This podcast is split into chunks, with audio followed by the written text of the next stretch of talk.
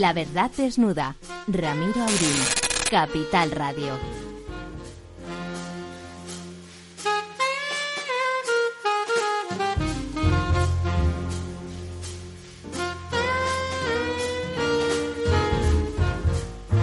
Buenas noches, amigas, amigos. Buenas noches, profesor Tamames. Muy buenas noches, don, don Ramiro. ¿Qué tal está? Pues aquí bien, con este día primaveral estupendo que hemos tenido ya en plena desescalada. Llevamos no sé cuánto bajando de la montaña, debe de ser muy alta. Don Lorenzo, ¿dónde estaba usted que no le encontrábamos? Pues la verdad es que estaba en casa, como todos, bien, bien confinaditos para cumplir con el, estado de alarma. Ya no, ya no tiene usted que confinarse tanto. Confíese, en lugar de confinarse hay que confiarse. Bueno, entonces empezaremos la descalada también. Lo que pasa es que esto parece en Anapurma por, por la cara por la cara sur, ¿no? Parece un poco peligroso. No nos caeremos. Por la, sur, por la parte donde pega el sol.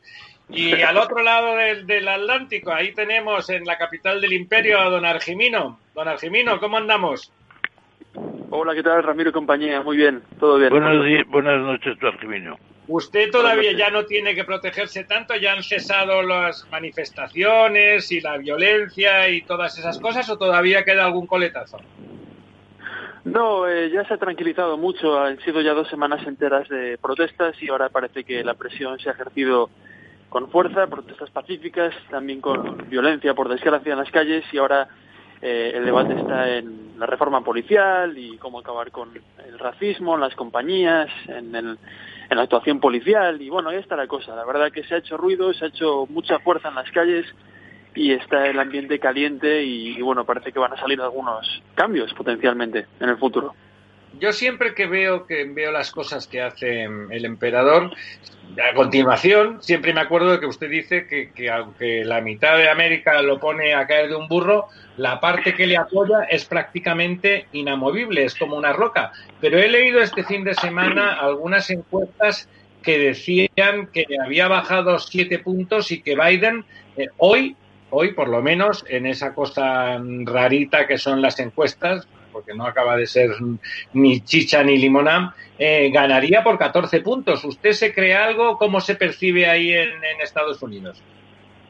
Sí, me lo creo, porque de hecho todas las encuestas desde hace un año, desde que empezó la campaña electoral, en los primeros compases dicen lo mismo, que Joe Biden ganaría a Donald Trump por una diferencia de 4, 5, 10 e incluso ahora 14 puntos. Según la encuesta de Gallup, que es de las más respetadas, Donald Trump ahora mismo está en el 39%, pero Donald Trump siempre está entre el 38 y el 47, es más o menos la, la horquilla, ¿no? Eh, y bueno, claro, ha sido una época contenciosa y eso le pone una diferencia mayor con Biden, pero no hay que olvidar que a finales de mayo, hace apenas dos semanas, estaba en el 47, que es como el máximo desde que es presidente. En medio de la pandemia, con todo también la, la crisis de la pandemia, con, con las polémicas, y bueno, aún queda mucho para la para las elecciones y, bueno, el ambiente está polarizado, caliente y esto yo diría que beneficia a Trump, pero si las elecciones tuviesen lugar hoy, ahora mismo, esta tarde, eh, posiblemente las perdería. Y yo te haría una pregunta, Argimino. Argimino, buenas noches. Te haría una pregunta rápida sobre este tema. ¿Qué posibilidades hay todavía, como se ha rumoreado, de que Michelle Barack, o sea, la mujer de Obama, pueda presentarse como vicepresidenta en lo que llaman allí un ticket, de, precisamente de Biden y Michelle. ¿Sería realmente un disparadero para el triunfo definitivo?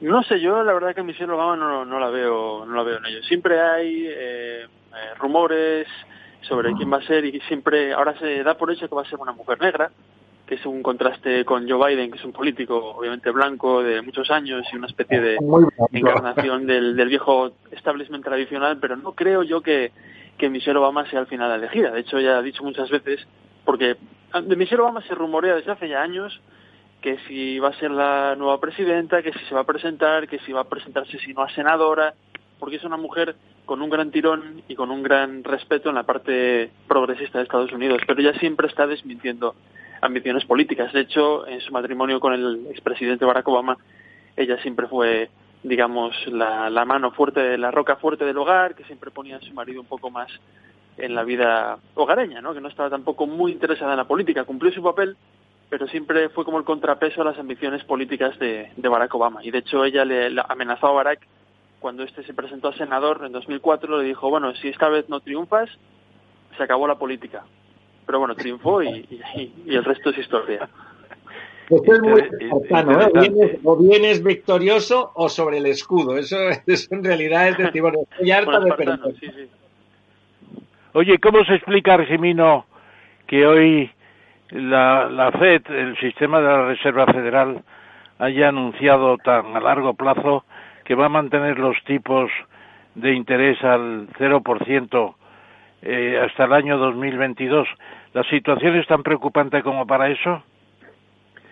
Sí, es preocupante, pero hay que reconocer que la Fed hoy ha sido bastante optimista, ¿eh? en comparación con otras eh, eh, expectativas que vienen, por ejemplo, de la OCDE la Fed ha sido un poquito más suave, ha dicho que el PIB va a caer este año un 6,5%, pero el que viene rebotará un, un 5% y que este año terminaremos con un paro superior al 9%, que es preocupante, pero no tan malo como eh, presentan otras encuestas.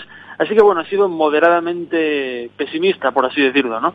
Es verdad que ahora mismo eh, parece que algunos datos están siendo bastante mejor de lo esperado. Ayer veía que si la recuperación del tráfico aéreo en Estados Unidos continuaba a este ritmo, para agosto llegaríamos ya a niveles de febrero, lo cual es algo que parece una verdadera barbaridad, porque claro, el tráfico aéreo cayó un 90% y, y ha sido un batacazo impresionante, pero los datos, según eh, datos del sector, eh, están apuntando en esta dirección y todo se está recuperando a una velocidad mayor de lo, de lo, que esperábamos hace un mes o hace dos meses.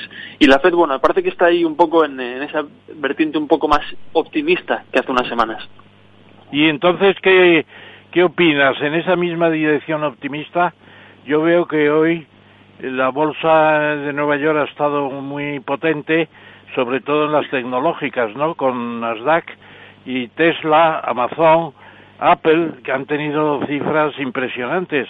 Entonces, ¿qué pasa? Hay una, una diferencia cada vez mayor entre el Dow Jones, el de los 30 o 35 valores clásicos, y Nasdaq, que son las tecnológicas, ¿Hay ese, esa brecha que se está abriendo o es pura coyuntura casual?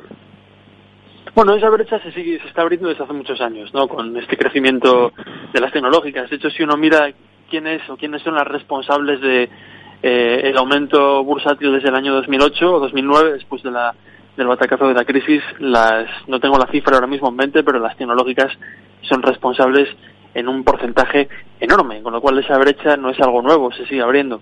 Pero ahora mismo estamos viendo una especie de danza y contradanza. Un día suben las tecnológicas, otro día suben las compañías que se han beneficiado, digamos, esta pandemia, por ejemplo Amazon, o por ejemplo otras entrega a domicilio.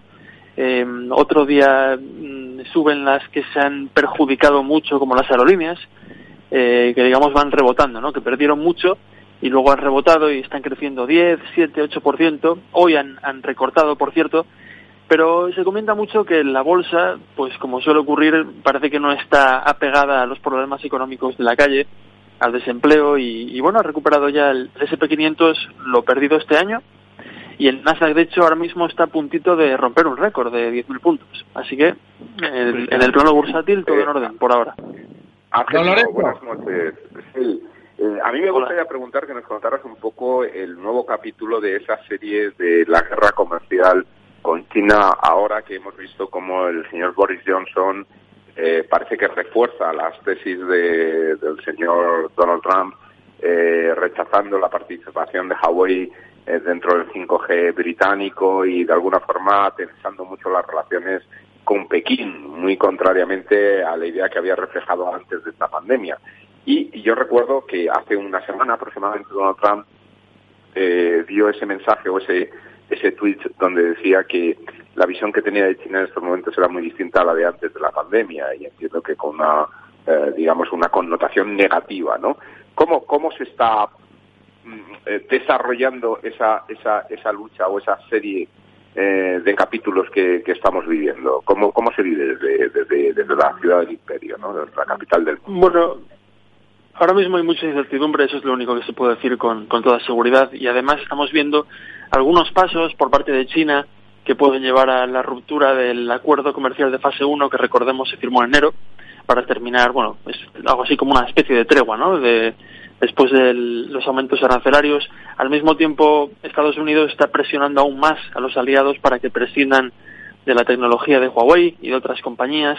Al mismo tiempo, las compañías chinas que cotizan en la bolsa de Wall Street han perdido una barbaridad de dinero y estas sí que no están eh, recuperándose en medio de la pandemia. Y tenemos estos frentes abiertos, el frente de las sanciones a compañías chinas, el frente manufacturero, el frente del valor bursátil y, por supuesto, el frente de general de la guerra comercial, de estos acuerdos que tienen fecha de caducidad y que pueden romperse, pero por ahora se respetan. Así que, bueno, la dirección, aquí no, no se percibe que la dirección que sigue Estados Unidos y China sea positiva. Y además también, aparte del aspecto comercial y económico, también vemos un, una escalada de agresividad en la retórica política que va parejo con, con estas medidas, no tanto desde China como desde Estados Unidos. Y desde China tengo yo un, amigo en China, en Pekín, y, y me cuenta que la propaganda china está a pleno rendimiento contra contra Estados Unidos y contra Occidente, que no se veía y, tanto y el otro frente del señor Donald Trump, el otro frente que tiene abierto que es Europa, esa retirada de 10.000 soldados de Alemania, eh, que aquí en Europa se ha leído, yo creo que sobre todo negativamente, ¿qué, qué lecturas ha hecho desde allí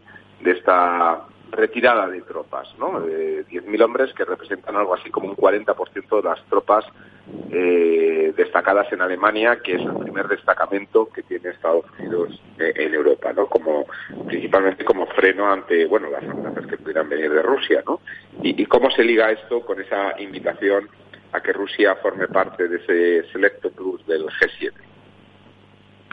Bueno, eh, la verdad que la decisión de Donald Trump ha sido recibida bastante mal en Estados Unidos. Bueno, por un lado, por supuesto, por sus críticos, no la, prensa principal, New York Times, Washington Post, pero también por los propios republicanos. Si no recuerdo mal, hay como 20 o 22 republicanos que le han pedido al presidente que reconsidere esta decisión, porque efectivamente eh, Rusia en los últimos tiempos se ha vuelto un poder un poco más agresivo, ¿no? Eh, un poco más asertivo, podríamos decir, en, en Europa eh, con su propaganda, con sus maniobras y los americanos, sobre todo los republicanos que siempre son más agresivos, más halcones, pues advierten al presidente que no que no haga un paso en falso delante de, Rusia, ¿no? Y bueno, y también está detrás esa, esa sospecha conspirativa de que eh, Rusia y Trump tienen una simpatía y eso puede, puede ser una desgracia para Estados Unidos, porque Trump es un presidente que al final no tiene mucha experiencia, ¿no? Nunca ha sido político hasta que se presentó presidente y tiene delante a, Vladimir Putin, que es posiblemente el, el presidente más eh, agresivo y más audaz en política exterior del mundo. Entonces estas maniobras de invitarlo a la mesa del G7, de firmar la paz con Rusia, van en contra, van a contrapelo de los intereses geopolíticos objetivos de cada país, por mucho que a Trump le guste o le caiga bien Vladimir Putin. Y un cambio también para Alemania, que tiene una división menos eh, con esta retirada. Sí, también. de alguna forma que cubrir, ¿no? Bueno, pero yo ahí, Lorenzo, yo siento un poco de la inquietud que sienten algunos por la retirada de tropas de Alemania. Eh, es un asunto de política internacional, evidentemente, una muestra de que se mantiene en cierta medida el espíritu de la Segunda Guerra Mundial, todavía son tropas de ocupación en cierto modo, pero las tropas destacadas por Estados Unidos en Alemania me, figuro que no tienen sino un valor simbólico. Un valor simbólico porque que sean 25.000 o 30.000, bueno, ¿qué representa eso al lado de todo lo que hay de tecnología nuclear que se ha avanzado tremendamente en los últimos tiempos? Yo creo que eh, es una medida que no tiene mayor trascendencia. Lo que tiene trascendencia es la alianza chino-soviética, quiero decir chino-rusa, que es tremenda. Y el presupuesto de, de, armamento y municiones en China este año ha aumentado un 7% cuando se ha abandonado la idea de poner un, un porcentaje de crecimiento al PIB por primera vez desde 1978 que empezó a crecer China.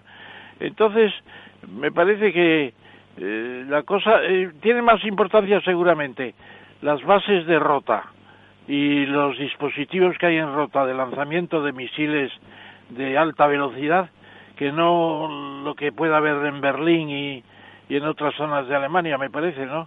Aunque sea un tema que, bueno, está relacionado con el imperio, claro, evidentemente. Pero, profesor, no solamente el imperio, ¿eh? Las fuerzas eh, estadounidenses en Alemania aéreas tienen capacidad nuclear. Y, sí, tienen capacidad nuclear, pero... sí, hay, hay B-52 asentados en Alemania. Y, también hay tropas terrestres con misiles tácticos nucleares de Estados Unidos en Alemania. Es más, eh, Alemania, que no tiene poder nuclear, pues porque su constitución lo, impide, es Francia, junto con el Reino Unido, los únicos dos países europeos que tienen esa capacidad, eh, se complementa por la capacidad nuclear que ha desplegado Estados Unidos sobre territorio alemán. Es decir, que, que, bueno, no, no tengo yo muy claro, ¿no? Es decir, 10.000 personas es una división. Eh, en una zona geopolítica o geoestratégicamente desde el punto de vista militar que es una planicie. Y los tanques soviéticos pueden llegar a, la frontera francesa en 24 horas. Eh, no, no, no, no lo tengo yo tan claro, ¿no? Yo creo que eh, en Alemania, desde luego, se ha leído, se ha leído muy mal. Pues bueno, la, perspectiva, profesor, déjeme un momentito. Sí, sí, sí. La perspectiva de, de, don Lorenzo, hay, no hay que olvidar que don Lorenzo, entre sus muchas eh, habilidades eh, homologadas está la de militar también. ¿Eh? por lo tanto, tiene una querencia en el análisis estratégico ese más de, campo de batalla. A mí me interesaba más en, el apunte que había hecho el profesor antes en relación a lo que deberíamos de llamar, o, tú también, Lorenzo, yo creo que, sí que hay una apariencia de guerra fría eh, volviendo al lenguaje, al lenguaje de los 70s y 80s, de Guerra Fría China-USA, ¿no? Que, que, el presidente Trump ha decidido que le interesa una Guerra Fría que le permita enfriar el ímpetu económico de China eh, en el mundo. Eh, no, les parece, empezando por ti, Argenino, que esa es una estrategia clara, que, que, directamente, mucho más allá de problemas puntuales, que esos problemas fueran con cualquier otro país, bueno, pues se discutirían, habrían sus más y sus menos, siendo Trump quien es, montaría algún espectáculo, pero lo que intenta en realidad le interesa, le interesa que la relación se tense y forzar, demostrando como siempre que el primer cinturón de enganche que tiene es eh, el Reino Unido, forzar una guerra fría con, con China que debilite su capacidad extraordinaria de exportación? Sí, desde luego. Eh, de hecho, la opinión pública eh, tiene una opinión de China cada vez más negativa. Entonces, no solamente Donald Trump está intentando aprovechar este tirón, sino que además Joe Biden, el candidato demócrata, también está reportando su posición anti-China, diciendo que si él es presidente va a ser muy duro con China y establecer una política muy seria y muy sobria contra los chinos, porque parece que, eh, China, como potencia, pues ya saben ustedes cuál ha sido la progresión, ¿no? De un gigante dormido a un gigante que despertaba, una oportunidad capitalista, tal, y ahora ya está, eh, digamos, perfilándose como un verdadero poder con su economía, su ejército, su inversión militar, sus despliegues, etcétera, etcétera, su poder blando, su propaganda muy bien eh. Y, y para los estadounidenses, tanto en las élites, en la cúpula de Washington como en la calle, eh, China se perfila ya como un verdadero adversario. Y de hecho, eh, en política exterior, cuando haya que diseccionar eh, los logros o fallos de la presidencia de Donald Trump, el más importante de todos quizás sea ese, el haber pasado de ver a China en términos de Obama como un socio estratégico, como una especie de, bueno, sí, no es un aliado, tampoco es un enemigo, a decir, bueno, aquí el enemigo a batir o el adversario a parar los pies o a enfriar ese poderío económico, como dice don Ramiro es China y ese sería el gran cambio. Profesor. Sí, evidentemente la preocupación de China es ascendente y además lo que quiere Estados Unidos es que esa preocupación se extienda a todos los países de la OTAN. E incluso es posible que la OTAN haga algún tipo de declaración de modo que verdaderamente el enemigo ya no es Rusia, que está muy de capa caída económicamente, aunque tecnológicamente en armamento está a la cabeza seguramente en algunos aspectos. Y yo creo que ese contagio del sentimiento antichino en Europa va a ser más difícil, pero puede ir entrando de algún modo. Sobre todo si el año que viene, y fíjense en la predicción que hago, porque el año que viene es posible que China tenga una base ya habitable en la Luna. y eso significaría el comienzo de una, una escalada en lo que se llama la guerra del espacio. Estados Unidos, Estados Unidos, Estados Unidos ha creado un cuerpo especial ya para la guerra del espacio. Y entonces ahí eh, es un salto cualitativo de China que no por anunciado eh, significa que estén preparando los norteamericanos, Estados Unidos, una, una cosa similar. La vuelta de Estados Unidos a la Luna está mucho más lejana. Me parece, ¿no? Don Lorenzo. Sí. Ah, sí, no, perdón, que no te había escuchado. Sí, la verdad es que yo también comparto con, con el profesor esa preocupación por la carrera espacial y la potencial guerra espacial. Yo, sin embargo, eh, disiento un poco en que, eh, en la opinión de que está muy lejos eh, la vuelta de Estados Unidos a la Luna. De hecho, yo creo que el, el lanzamiento con SpaceX del señor Elon Musk va más por la dirección de recuperar la Luna que por ese viaje soñado del señor Musk a, a, Marte, ¿no? Yo creo que efectivamente la Luna, de hecho, el señor Donald Trump ha declarado, que, corrígeme, Argimino, pero ha declarado la Luna prácticamente propiedad de Estados Unidos, ¿no? Él dice, nosotros la conquistamos, ese es territorio conquistado de Estados Unidos, pusimos allí la bandera y eso es nuestro. Por lo tanto, yo creo que, que desde la administración Trump están muy, muy pendientes de la evolución de China en, en esa cara oculta, ¿no? Con esas eh, naves que ha enviado. No tengo yo tan claro que China puede enviar personas en el año 21, pero desde luego, desde luego mucho más más tarde eh, no será. Es decir, que realmente la tecnología ya empieza a ser real y, bueno, vamos a ver eh, quién gana esa carrera, ¿no? bueno, vamos a ver. Vamos a ver. Yo no recordaba el ascendiente militar de Don Lorenzo eh, le doy otra vez la enhorabuena por tanta versatilidad, pero también digo que una cosa es el dragón que ha llevado el SpaceX a la estación internacional, al, laboratorio internacional, que está a 400 kilómetros, y otra cosa es llegar con ese dragón o con lo que sea a la Luna y con el equipo suficiente para montar una base permanente y habitada. Eso es lo terrible para Estados Unidos. Eso sería un golpe decisivo. Pero, Dramón, lo importante de la Dragón eh, de SpaceX es eh, eh, atravesar la atmósfera terrestre. Una vez que estás en el espacio, ya da igual 4 que 80. Quiero sí, sí, pero no va a aterrizar en el mar de la tranquilidad.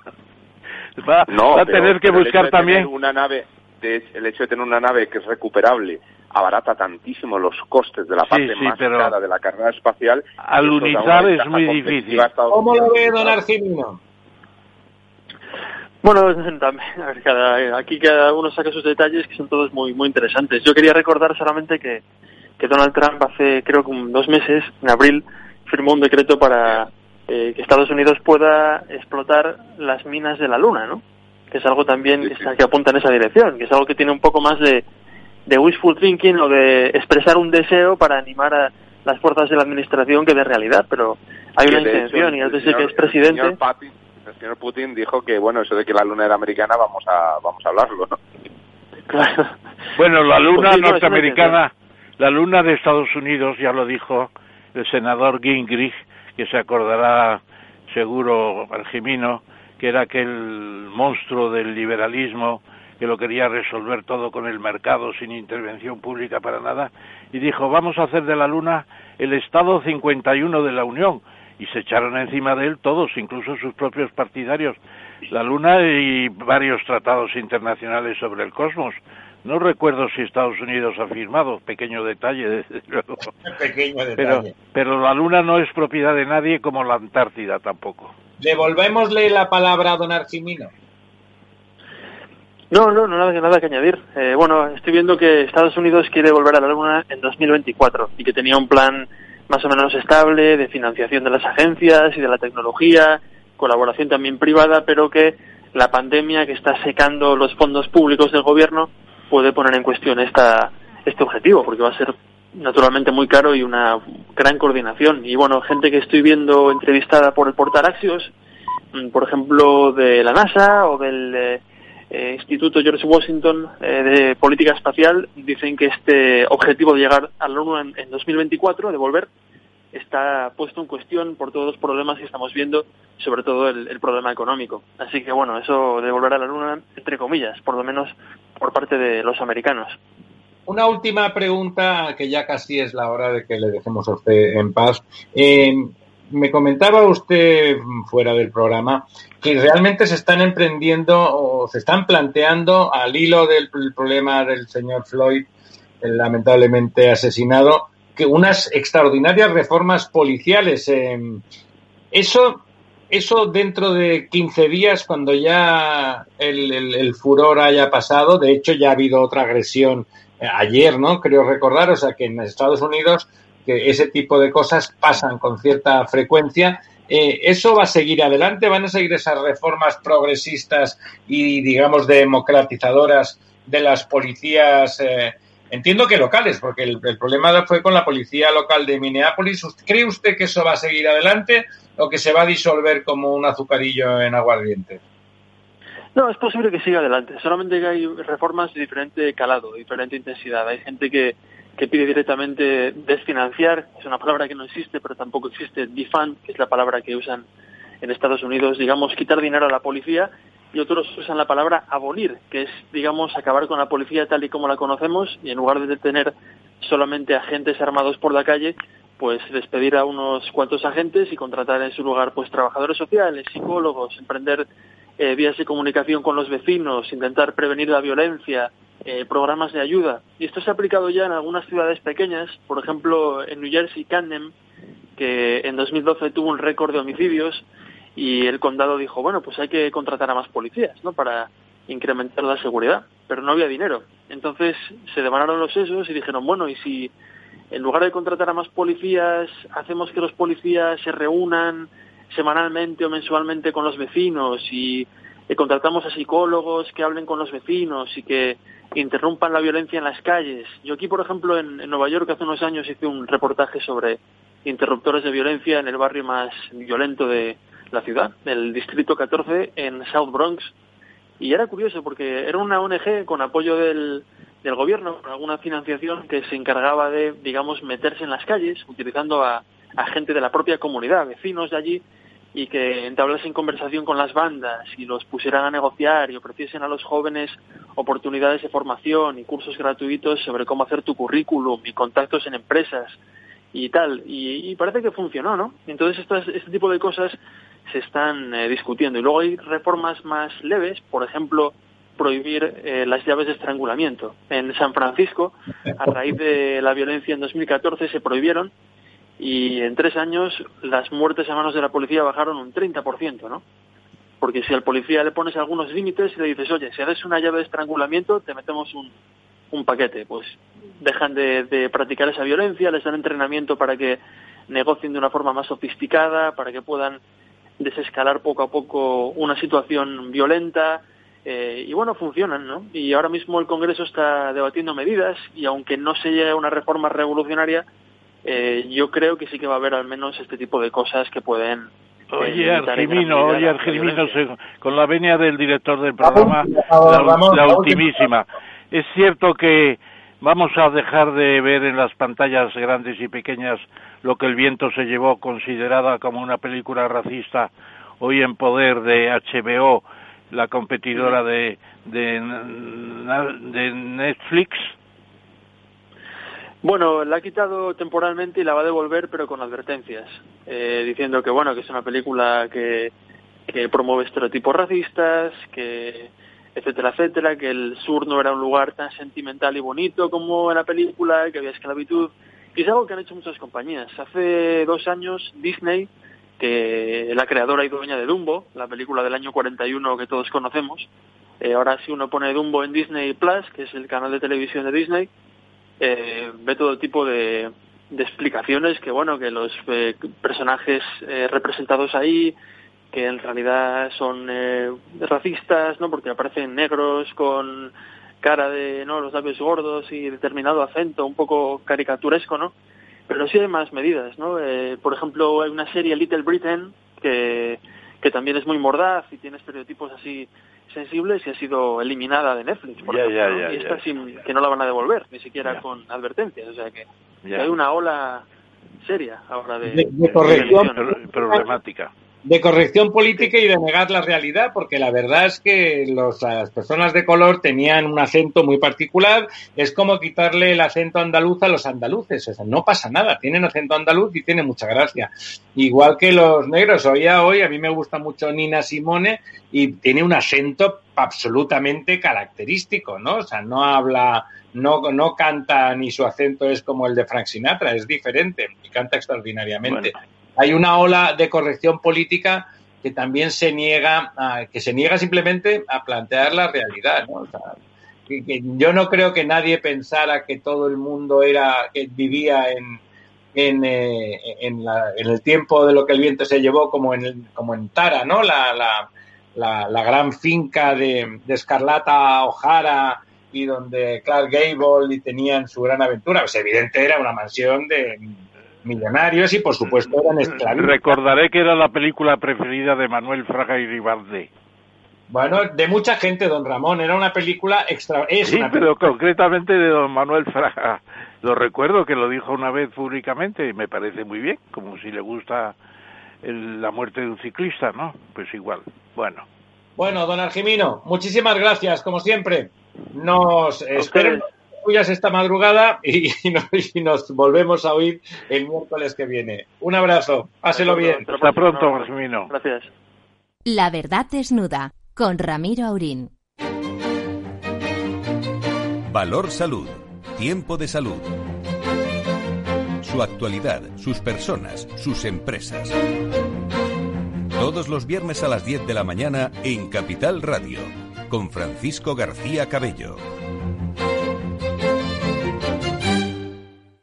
Esto te estás perdiendo si no escuchas a Luis Vicente Muñoz en Capital, La Bolsa y la Vida. Las posiciones cortas lo que son es el buitre que devora el cadáver. El cadáver es anterior, ha muerto antes. No te confundas. Capital, La Bolsa y la Vida, el original.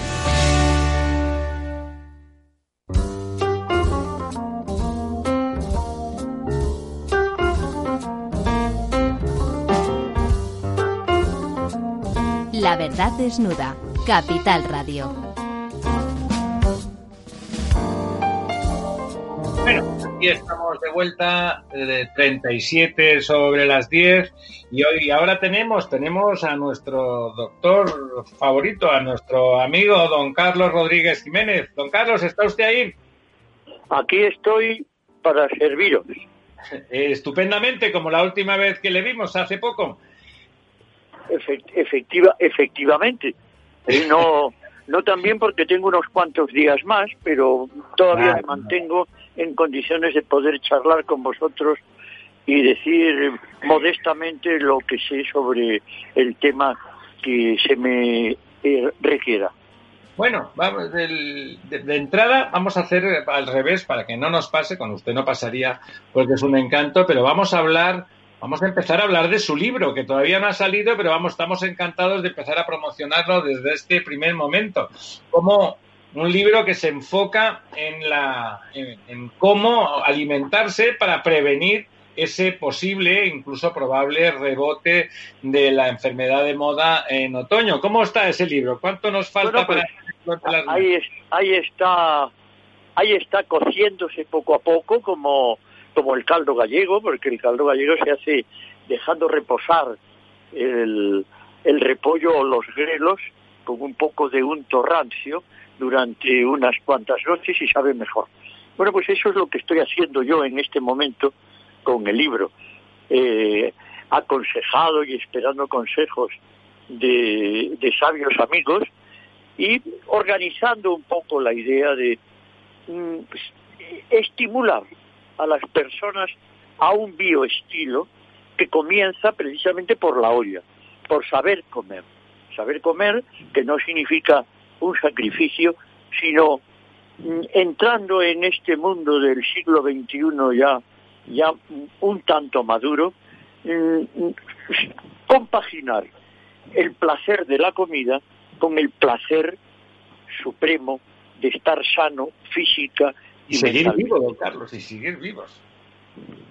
Yo, pero, pero doctor, doctor, doctor, si me permite el moderador, eh, a mí me parece muy bien que usted esté escribiendo el libro y seguro que va a ser muy interesante. Pero hoy por hoy la preocupación es que se ha doblado el número de contagios.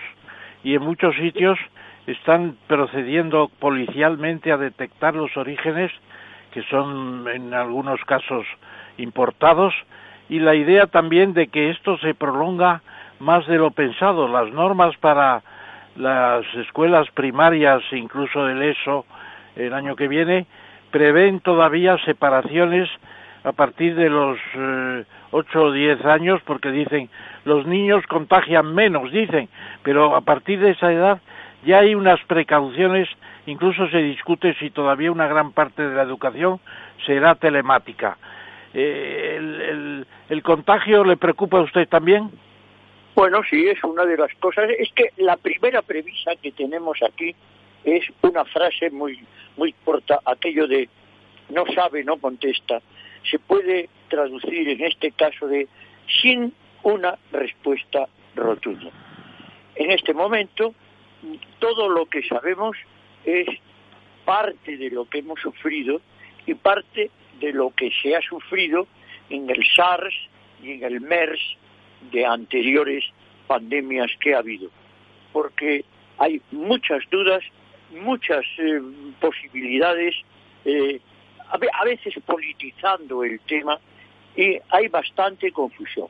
Y el tema fundamental, como siempre pasa en esto, es retornar a las bases, que es como hacen los investigadores, y ver cómo ha comenzado y qué características tiene el virus. Partiendo de esa base, hemos de saber que va a retornar este virus. Este virus es un gran estratega, como ha dicho el gran virólogo del Consejo Superior de Investigaciones Científicas, eh, Juan Buena, que una y otra vez tenemos que tener en cuenta que la vacuna debe de ser bien pensada, que incluso se puede pensar que la vacuna sea Mm, proporcionada o inoculada por fases y que estemos seguros que esto va a volver. Que si bien estamos deseando volver a los bares y a las terrazas, y no digamos ahora en verano, aunque el verano nos cubre de cierta manera porque el calor sofoca inclusive al coronavirus, hay que tener mucho cuidado con esto. Se puede hablar de unas políticas de otras políticas acertadas o no. Lo que sí se tiene que hacer es un cuidado y una prudencia excelente, exquisita, cuando en realidad estamos en esa fase de sin una respuesta rotunda.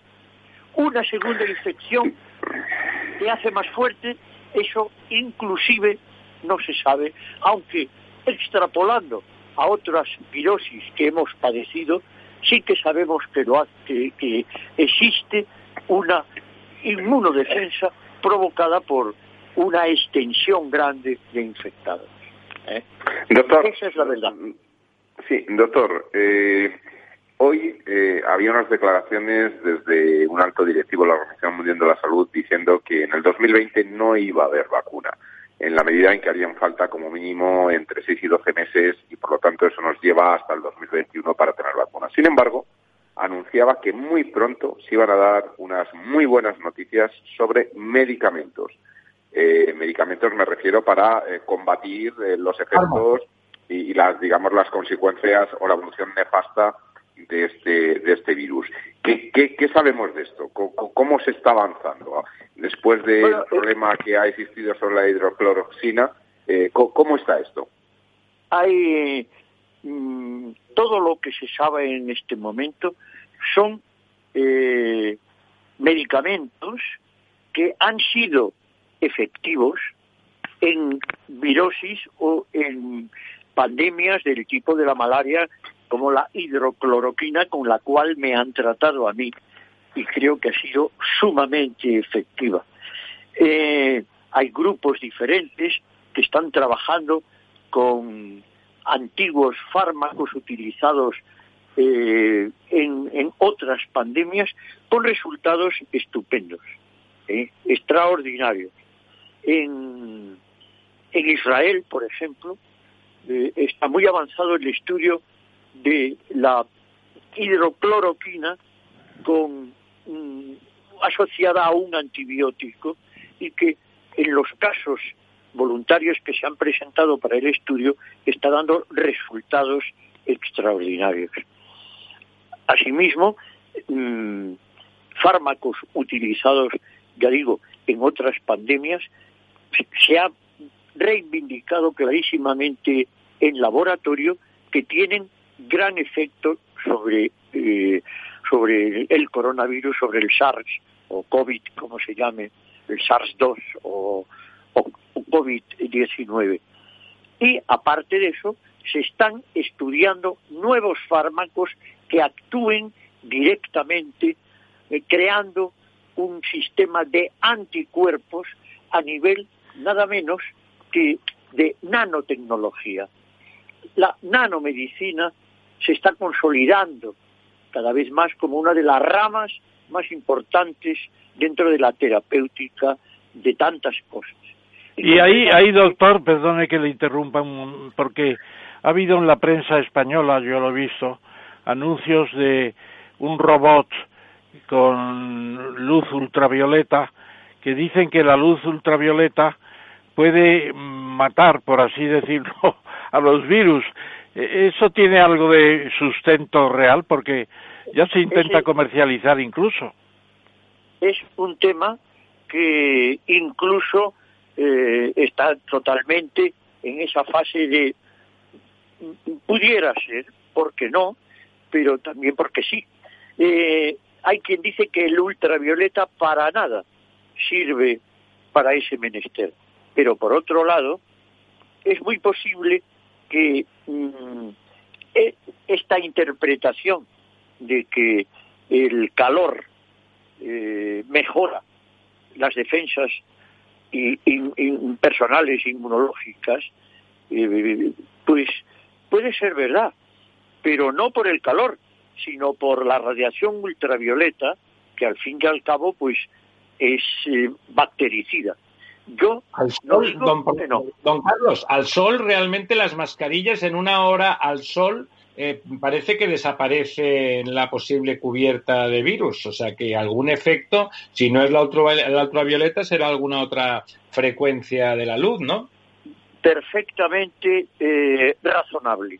Yo, yo mm, soy de los que, después de analizar un poco, ya no solamente por experiencia, sino en sí la constitución de un bombardeo fotónico, que al fin y al cabo es esto, de rayos ultravioleta, es un bombardeo fotónico que nos pone morenitos, pero que además nos revitaliza. ¿eh? Está clarísimo que algo hace sobre el virus indiscutiblemente. Es más, y yo me atrevería a decir que respirar el aire que está entre nuestro rostro y la lámpara donde están atravesándose fotones, ese aire va cargado de fotones y pasa al, pulmón. Esto es con toda la modestia una apreciación mía y que creo que en mí ha hecho beneficio también, pero claro, esto es eh, simplemente una deducción que no es solamente mía, sino que hay grupos que así lo creen, igual que los ozono. Les dejo hacer una pregunta cada uno al profesor. Bien, pues entonces eh, a mí eh, quiero decir que eh, el calor, como dice el doctor Rodríguez Jiménez, puede ser un atacante del virus ¿Se está experimentando ya de alguna manera todo esto de la luz ultravioleta, etcétera, en alguna clínica española? ¿O en que sepa usted de España o de alguna, alguna literatura? Porque como nos decía el otro día el doctor Nombela, expresidente del CSIC, todas las semanas hay 2.500 trabajos nuevos sobre el virus, 2.500 a todo, todo el mundo. Sí, es que efectivamente volvemos a decir lo de no hay respuesta rotunda. Respecto a esto que me preguntabas del, eh, si hay algún grupo, no conozco en este momento ningún grupo que esté estudiando con un protocolo científico, partiendo de esta hipótesis, la acción de, los ultravioletas sobre, los virus. Lo que sí es cierto es que de, hace mucho siempre se ha dicho, siempre se ha admitido la acción bactericida de los ultravioleta A, porque hay ultravioleta A, ultravioleta C y ultravioleta B. Los más peligrosos son los, las emisiones de tipo C, que son las la, gamma, y que son productoras de cáncer. Las que recibimos en, en las cámaras estas que nos dan radiación ultravioleta es ultravioleta A, que no tiene una, tiene una penetración máxima de 2 milímetros. O sea que tan mala no es como muchas veces se ha dicho. Lo que pasa es que, como todo, hay que utilizarlo con prudencia. ¿Cuántas sesiones se pueden tomar al año de ultravioleta? Que eso sí está estudiado. No se debe de pasar de una sesión semanal. No se debe de atacar de forma violenta la, la vida celular. Y efectivamente está descrito que personas que mm, mm, utilizan con promiscuidad la radiación ultravioleta la piel se deteriora muchísimo.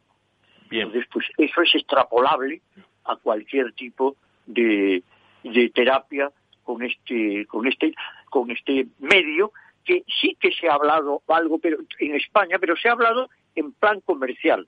Vengan ustedes, esto va fantástico para la, para el, pero, pero para el virus y para el coronavirus, para mejorar las defensas.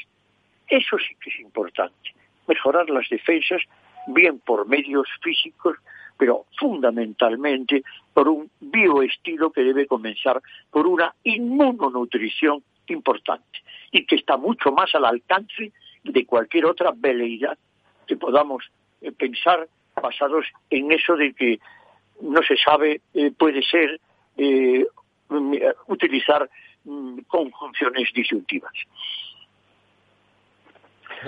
Doctor, Sí, yo, eh, mi pregunta va sobre el tema de la inmunidad. También hoy la Organización Mundial de la Salud ha hablado que parece ser que este virus, eh, aunque todavía es muy pronto, pero puede crear inmunidad en los pacientes que han pasado, como, como en su caso, doctor, eh, en la enfermedad entre seis meses y doce meses de inmunidad.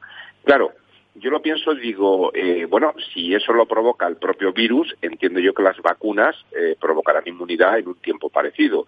Claro, si tenemos seis meses para vacunar a 7.000 millones de personas que hay en la Tierra, esto implica casi 1.200 millones mensuales, lo cual implica como 400 millones diarios, eh, eh, perdón, 40 millones diarios, que es como tratar de vacunar a toda España en un solo día. Claro, esto parece, primero, mm, no sé si, si puede haber esa capacidad de producción en algún lugar del mundo, y, segundo, no sé ni siquiera si hay la capacidad de poder vacunar a tanta gente eh, en tan poco tiempo. Si esto es así, estamos condenados a, vivir eh, largo tiempo con, este virus, pese a que exista vacuna. Más de lo que querríamos. en este caso es claro que este virus se va a prolongar igual que se prolonga el virus de la gripe.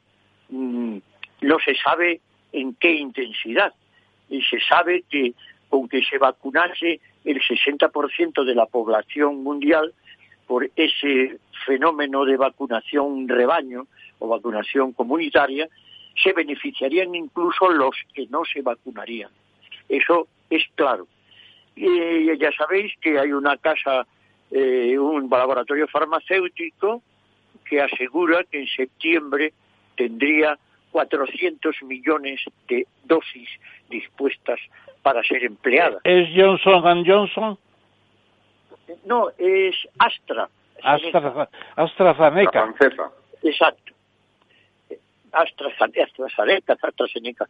Efectivamente, bueno, mm, yo, yo me agarro a lo que dice nuestro virólogo del, del Consejo Superior de Investigaciones Científicas que nos viene a decir, oye, niño, no se debe de jugar con la pelota. Cuidado con las vacunas que tienen que estar bien contrastadas, que tienen que saberse bien efectivas y que tiene que saberse que no tienen efectos secundarios. Entonces, pues, bueno, yo no soy virólogo ni estoy metido ahora en este momento en el laboratorio, pero es muy razonable la prudencia, sobre todo en un hecho que no que, se desconoce y que hay una parafernalia de vacunación cuando deberíamos de estar pensando un poco que tanto la carga viral que ataque y que venga pues por manadas o la importancia de los factores personales de la inmunodefensa han de tenerse en cuenta muchísimo, muchísimo. Preparar con, ya tenemos conocimiento para preparar con criterio eh, el defender las personas mayores que tienen cierta deficiencia en, en, un, en unas moléculas sélicas que son los interferones, que los niños pueden ser portadores, pero que es muy difícil, prácticamente imposible, si no hay algún, alguna enfermedad consultiva o crónica que la padezcan, que los jóvenes por debajo de 60, 65 años y ya desde, desde, la, desde mi cumbre les llamo jóvenes a los de 65. Muy bien hecho. Es difícil que la padezcan porque siempre estamos hablando de ese 20% que, que también es un poco estadístico, que no se sabe si es exacto, de ese 20% de graves o muy graves en el cual he sido yo incluido. Y que seguramente gracias al bioestilo a medias que he llevado. Don Carlos, la última pregunta. Ha salido justamente estos días, eh, durante esta semana, una información bien fundamentada, eh, según la cual, eh, en un estudio que han realizado la Universidad de Barcelona y, Aguas de Barcelona, que llevan desde hace muchos años estudiando eh, siguiendo enfermedades graves a través de las aguas residuales, tanto enfermedades graves como, como, el consumo de drogas, y detectando y viendo que podían detectar, han aplicado el mismo procedimiento al famoso coronavirus y analizando muestras que tenían congeladas, gracias a ese procedimiento tienen muestras desde hace mucho tiempo, analizando muestras desde el mes de octubre, han detectado que en particular en la ciudad de Barcelona ya había una carga vírica mm, que dejaba trazabilidad en las aguas residuales el 15 de enero, lo cual, en el caso de la ciudad de Barcelona, significa 41 días antes de la, confirmación del primer contagio oficial. Em, ¿Me parece que eso querría decir que podríamos anticipar medidas en, en, cuanto viéramos que había una cierta carga viral en las aguas residuales y con un paro tres de semanas de tiempo podríamos reaccionar mucho mejor que ahora? Mm, ciento por ciento verdad, indiscutiblemente. O sea, el gran problema que ha sucedido en España ha sido que la alarma, o sea, se le quitó primero eh, gravedad el 23 de febrero diciendo que España, bueno, es que España era diferente, no se lo sabemos todos. Nosotros tenemos nuestro pequeño continente que yo denomino Ibero-Europa, y efectivamente pues somos diferentes, lo digamos nosotros, no lo digo, no, es, así es. Y es importantísimo el diagnóstico precoz. En este caso de las aguas residuales, en, este, en cualquier caso, una de las cosas que se está trabajando son elementos de nanodiagnóstico finísimo, de poder eh, predecir con tiempo suficiente lo, que se nos viene encima. Hay quien dice, hay quien dice que mm, esto hubo quien avisó en agosto del 19, en agosto del 19, no en diciembre, sino en agosto, que ya había síntomas de una cosa muy rara ligada a los murciélagos y a los pangolines, o por otra vía desconocida, podría ser la que tanto se sospecha, con razón o sin razón, que sea un monstruito creado en el laboratorio. O una fuga, una fuga del laboratorio. Bueno, es un libro, es usted un libro abierto, doctor, es un libro abierto y esperamos que el libro lo tengamos antes o después de, de, la de la vacuna. Vamos a ver qué sale antes, si la vacuna o su libro. yo, yo espero que salgamos todos juntos porque el libro será para antes, durante y después del coronavirus. De la vacuna. Bien. Haciendo hincapié en lo que es la inmunonutrición, crear nuestra defensa y no tener miedo a quien venga a atacarnos. Bien, bueno, don Carlos, ya sabe usted que muestra su casa, le tendremos aquí en una o dos semanas a, más tardar. Le despedimos ahora, le dejamos que descanse, pero trabaje mucho en ese libro, que queremos verlo antes de que llegue el mes de agosto en las librerías y volvemos, volvemos en un par de minutos con don José Luis Bonet Ferrer presidente de la Cámara de Comercio de España. Inversión inmobiliaria acompaña al mercado inmobiliario en este nuevo ciclo. Todos los jueves de 10.30 a 13 horas, el inversor encontrará las claves para realizar su mejor inversión. La mañana de los jueves en Capital Radio tomamos el pulso al sector inmobiliario. Noticias, análisis de mercado y debates donde los protagonistas del sector podrán contar en primera persona los retos a los que se enfrenta el ladrillo. Inversión inmobiliaria pone la voz al sector inmobiliario. Aquí en Capital Radio. La verdad desnuda. Ramiro Aurín, Capital Radio.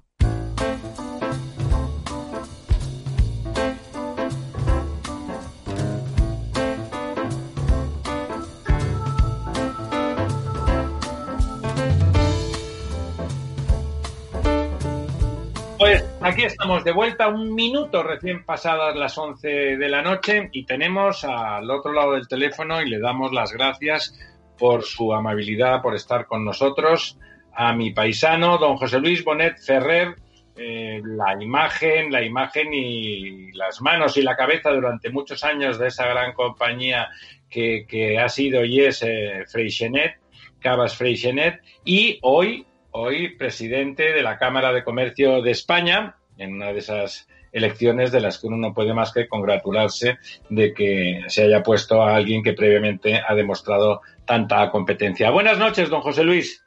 Hola, buenas noches, mucho gusto. Buenas pues, noches, José Luis. Y como siempre, le pasamos cuando llega nuestro invitado especial la primera palabra a don Ramón Tamames. Eh, buenas noches, José Luis. Nos alegramos mucho de, efectivamente de que estés con nosotros en este programa, en esta conversación que vamos a tener contigo. Yo recordaré simplemente que José Luis Bonet Ferrer eh, estudió en Barcelona, hoy es profesor titular de Economía y Hacienda en la misma universidad y se puede decir que muy joven entró ya a trabajar en Freixenet en 1966 y ha desempeñado los cargos más importantes, consejero delegado, presidente, etcétera. Pero además tiene una faceta interesante que es la de, eh, igualmente interesante quiero decir, presidente de la Asociación de Marcas eh, Reputadas o ¿cómo se llaman? renombradas. Renombradas exactamente, que es una especie de, de mecanismo como es en Francia el Instituto Colbert, que manifiesta su interés en que haya marcas conocidas en todo el mundo, como pueden ser como pueden ser del Real Madrid, pues hasta Zara o la propia Freixenet. Y es además presidente de la Asociación de Fomento del Desarrollo Agroalimentario y una derivación muy importante de esa esa preocupación por lo alimentario es que es presidente de la Feria Alimentaria de, la FIRA de Barcelona. Y además, eh, como ha dicho ya el propio director del programa, presidente de la Cámara España, que es el punto culminante de las cámaras de comercio que han prestado tantos servicios a España en su desarrollo económico. Eh, hace pocos días estuvo en la Comisión de Industria del Congreso de los Diputados y habló de cosas muy interesantes y yo le diría sobre todo eh, cómo está la exportación y cómo está soportando la pandemia y qué futuro tenemos cuando hemos conseguido una balanza eh, por cuenta corriente positiva durante seis o siete años ya. Bueno, pues eh, en este momento no es que esté muy bien, porque la pandemia ha afectado todo, ¿no? Y por tanto también ha afectado a nuestras exportaciones y a nuestras importaciones. El sector exterior pues está tocado también. Pero eso es temporal. Yo lo que sí creo es que la globalización está aquí y que no, no, no hará más que quedarse y seguir. Evidentemente que puede haber altibajos, movimientos proteccionistas, bueno, sí, pero, pero no para nadie la globalización. Y por tanto, lo que hay que tener claro es que las empresas españolas tienen que seguir internacionalizándose. Y que esto, que ya la anterior crisis ayudó mucho a que los empresarios, sobre todo medianos, se dieran cuenta que el camino era este, pues eso no tiene que parar, tiene que eh, reemprenderse con la, mayor energía en el momento en que realmente se pueda viajar y, y, en definitiva establecer posición de las empresas españolas en el mundo, que es algo que afortunadamente se empezó a hacer ya pues hace 30, 40 años y ahora pues eh, ya nos colocan en el mundo incluso con líderes eh, en determinados sectores, ¿no? Efectivamente. Y más a corto plazo, eh, ¿cuáles son las recomendaciones que haces en relación con ese intento de dar liquidez a las pequeñas y medianas empresas con el aval del ICO? Y una segunda cuestión, la flexibilidad de los ERTES para evitar que haya un, un paro masivo eh, a, medida que pase el tiempo. Esos dos temas eh, son los que yo te plantearía también ahora.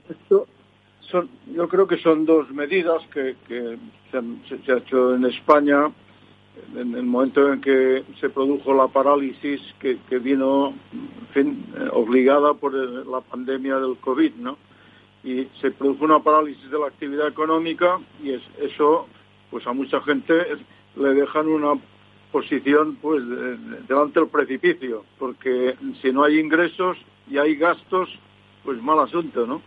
Y en ese sentido, pues lo que se hizo fue, mm, número uno, dar liquidez para que la gente aguantase. ¿Y, cómo se hace esta liquidez?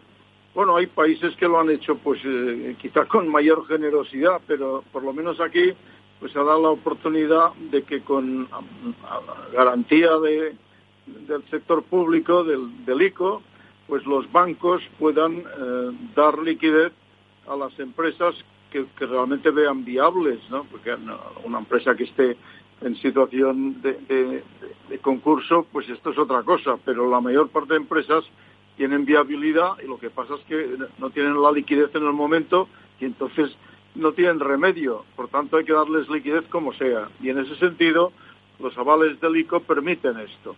Lamentablemente esta, esta medida, que es una buena medida, pues no se aplicó con la contundencia que, debiera haberse aplicado, creo yo, pero que en todo caso, pues eh, no deja de ser una buena medida que se va haciendo. Han pasado tres meses y, es mucho tiempo, pero lo importante es que esté la medida y que se aplique y que la, gente pueda sobrevivir, porque al final esto es una medida de pura supervivencia, ¿no?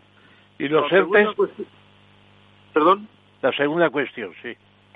Sí, la cuestión de los ERTES es otra buena medida, porque claro, ¿qué pasa cuando mm, viene la pandemia, ataca de la manera que ha atacado, tan, tan terrible, y, entonces llega un momento en que se, se, decide el confinamiento de, de las personas en su casa, y salvo servicios esenciales, y se dice, bueno, y, ahora todo, todo parado, la actividad económica paralizada. Bueno, pues pasa esto, ¿no? Que cero ingresos y, gastos que caen y por tanto una situación complicada. ¿Y qué pasa entonces?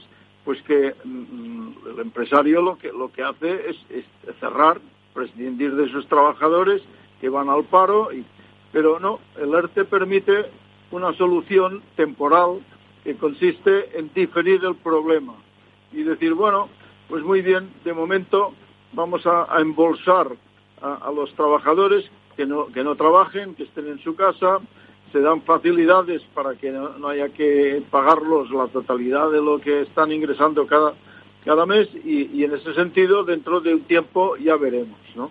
Esto es absolutamente necesario y es una buena medida. El, problema quizá es que eh, no se ha hecho con la contundencia que, debiera, porque eh, efectivamente hasta que no se pueda reanudar la actividad, pues eh, lo que ocurre es que el, empresario pues no tiene posibilidades de, echar para adelante y entonces lo que lo que hay que hacer es alargar los ERTES hasta el tiempo en que realmente se puede reanudar la actividad o de la manera gradual que se puede que se pueda reanudar. Por ejemplo, un hotel, pues ¿qué tiene que hacer? En cuanto pueda abrir, ojalá pueda abrir enseguida, ¿no?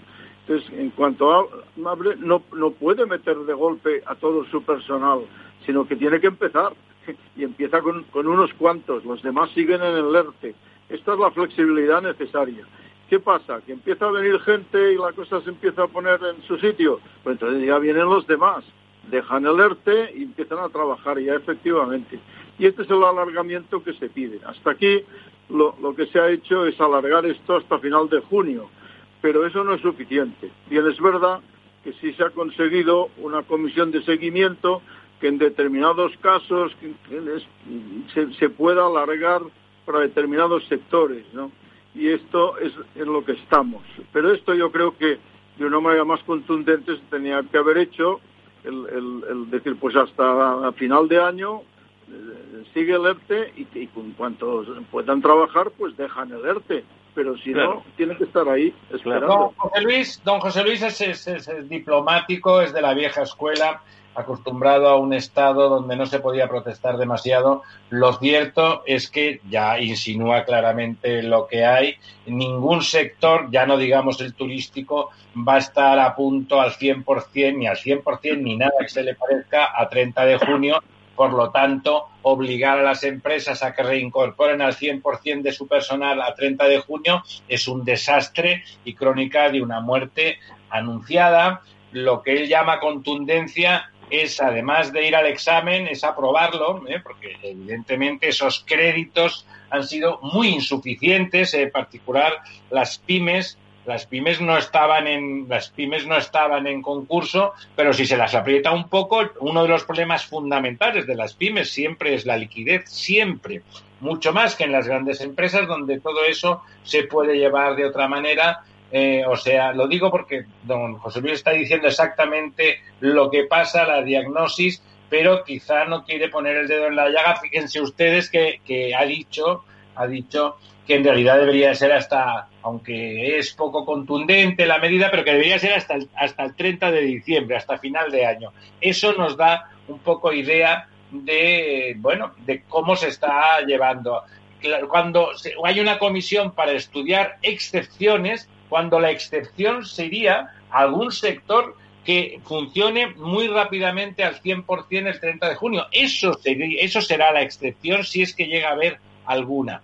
Eh, o sea que, eh, bueno, escuchen ustedes, todo lo que dice don José Luis es verdad, lo dice con el tono diplomático que seguramente además corresponde a su cargo. Don Lorenzo. Sí, a mí eh, gustaría preguntarle un poco a raíz de lo que ha comentado sobre todo este tema de, las ayudas de los, de los ICOs. A mí me llega eh, de muchas empresas que en realidad, eh, bueno, pues lo que se está haciendo en cierta medida es que estas nuevas líneas de crédito están cancelando o, están supliendo a las líneas de corto de las que tenían las empresas y por lo tanto los que están de alguna forma eh, protegiendo o, reforzando es más a las entidades financieras que en sí mismas a las empresas, aunque es verdad que las empresas pasan de financiación a corto un año a financiación a cinco años, ¿no? Pero bueno, todo todo parece indicar que o se vuelven a abrir nuevas líneas ICO o bueno, ya empieza a haber voces de que bueno la no recuperación de la demanda para muchas pymes como comentaba eh, eh, Ramiro sobre todo eh, bueno pues lo vinculado a la hostelería al turismo etcétera pues puede llevar a una situación de colapso este otoño de la economía no pensemos que estos ERTES que estamos hablando de prolongar hasta el mes de diciembre también implica incremento de, gasto público, ¿no? de, prestaciones por desempleo para todos estos millones de personas que se han visto afectadas Es verdad que el Banco Central Europeo está de alguna manera eh, pues eh, eh, cubriendo las posiciones de, endeudamiento del Estado, pero hasta que lleguen esos famosos 140.000 millones con los 70.000 de fondo perdido, que serían un poco como, como el maná del cielo, que, parece que esto se puede retrasar hasta enero o febrero del año que viene, ¿cómo aguantaremos o cómo ve, desde la perspectiva de la información que él tiene de las cámaras de comercio y de las empresas, eh, cómo ve él eh, el otoño que se nos viene encima, ¿no? Con una temporada, bueno, pues eh, de verano que va a ser cuanto menos pobre, ¿no? Incluso aunque el mercado se abra, ¿no? Sí, yo, yo creo que eso tiene mm, dos, dos elementos para responder. Primero, se llama deuda. ¿Qué hay que hacer en este momento? Que la gente está en situación desesperada, ¿no? Si, si no hay ingresos y hay gastos, hay que pagar, pues esto, ¿cómo se arregla? Pues lo único, pidiendo créditos, ¿no? Y los créditos, ¿por qué, por qué pueden ser? Hombre, porque mm, por esta vez, desde luego, Europa ha, hecho lo que tenía que hacer. ¿Y qué es? Pues Banco Central Europeo, un, un billón trescientos cincuenta mil millones encima de la mesa para lo que haga falta en los distintos estados. Deuda, evidentemente, pero es que es lo que se necesita, ¿no? Y por otro lado, la Unión Europea ha puesto en marcha también sus mecanismos tradicionales, pero además ha anunciado uno extraordinario que no se había producido, ¿no? Que es este eh, plan de recuperación que la Unión Europea eh, en, su comisión ha aprobado y que tiene que seguir el curso hasta que lo apruebe el Consejo, el Parlamento, o sea que todavía no es definitivo esto. Pero de momento la dirección es buena. Pero este dinero el, de la Unión Europea, ese plan de recuperación, efectivamente introduce una novedad muy importante, que es que hay una parte de ese dinero que, será mm, transferencia, es decir, que no, habrá que devolverlo. Son, en el caso español, 77.000 millones. Pero eso tiene una limitación y una condición, que es que hay que presentar proyectos por parte del gobierno español para la modernización del país. ¿Y esto qué quiere decir? Sostenibilidad, digitalización, infraestructuras en curso acabarlas, eh, formación, etcétera. Es decir, según las líneas estratégicas que dicte la Unión Europea. Es decir, que lo que no puede ser es coger este dinero y despilfarrarlo de cualquier manera, sino que tiene que hacerse de acuerdo con esas líneas estratégicas. Y el segundo elemento para responder a esto y perdón un momento, José Luis, perdón un momento. Según tus ideas, tenemos en este momento un laboratorio donde se estén preparando todos esos proyectos. El otro día teníamos aquí a Julián Núñez de Seopan y exponía los proyectos que ellos han presentado a largo plazo a las propias autoridades. Pero ¿se están preparando los proyectos para que pasen el aprobado de la Unión Europea? No, no. Yo creo que en este momento se está aquí en, lo que yo he llamado la fase de recuperación, no en la de reconstrucción. La, de recuperación es salir del bache como sea. Y la, y la de reconstrucción es mirar a 10 años vista y ver lo que hay que hacer. Y este dinero es para esa fase de reconstrucción fundamentalmente, el que no se puede contar con él en este momento, ¿no? Y por tanto, esto hay que tenerlo muy claro. y esa recuperación es, salir del bache, pues es lo que tenemos ahora mismo entre manos, ¿no? Y en ese sentido es importantísimo, y yo lo dije en el Congreso el otro día, salvar el verano en lo que se pueda. Ya sabemos que no va a ser un, un, verano como el año pasado, ¿no? Eso está claro. Pero sí que se puede salvar los muebles, ¿no? Y esto hay que procurarlo. Una vez que ya se ve que hay un control relativo de la pandemia y siempre con una seguridad sanitaria necesaria, no sea que volvamos aquí a, una situación dramática, pues mm, siempre respetando ese requisito sanitario, pues hay que ir rápido, lo más rápido posible y abrir.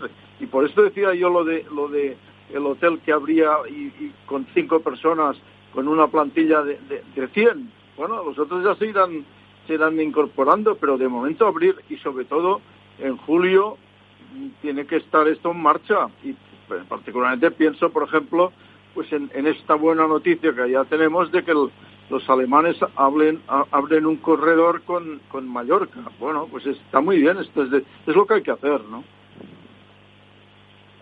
y, te, y te queda, me parece que te quedaba en estos temas eh, la idea de largo plazo.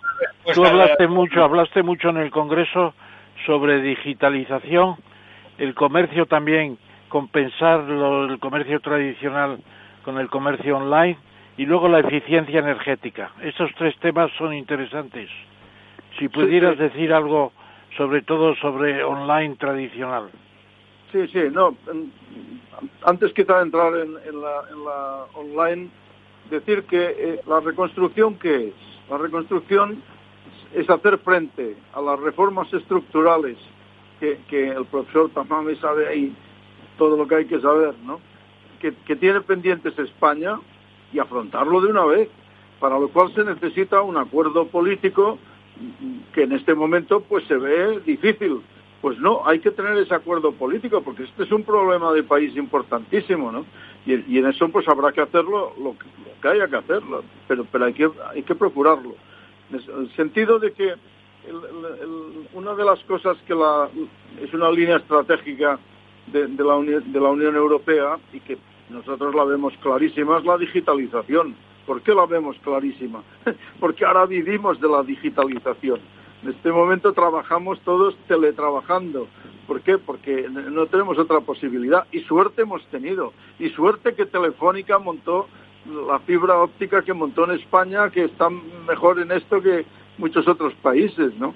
O sea que en, ese sentido esto ha venido para quedarse.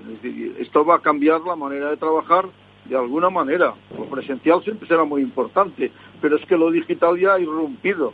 Yo mismo me confieso que he entrado en el confinamiento analógico y salgo digital, ¿no? Es decir, que eh, eh, hay que aprender eso. Y, esto, que, yo lo he dicho un poco en broma referido a mí mismo, pues es para toda la economía.